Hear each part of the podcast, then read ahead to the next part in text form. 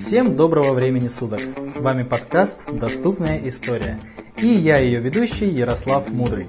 Сегодня мы знакомимся и хочу рассказать вам, о чем будет мой подкаст. Я молодой учитель истории и очень хочу поделиться своими знаниями в любимой науке со всеми, кому интересно узнать что-то новое, ну или же освежить свою память.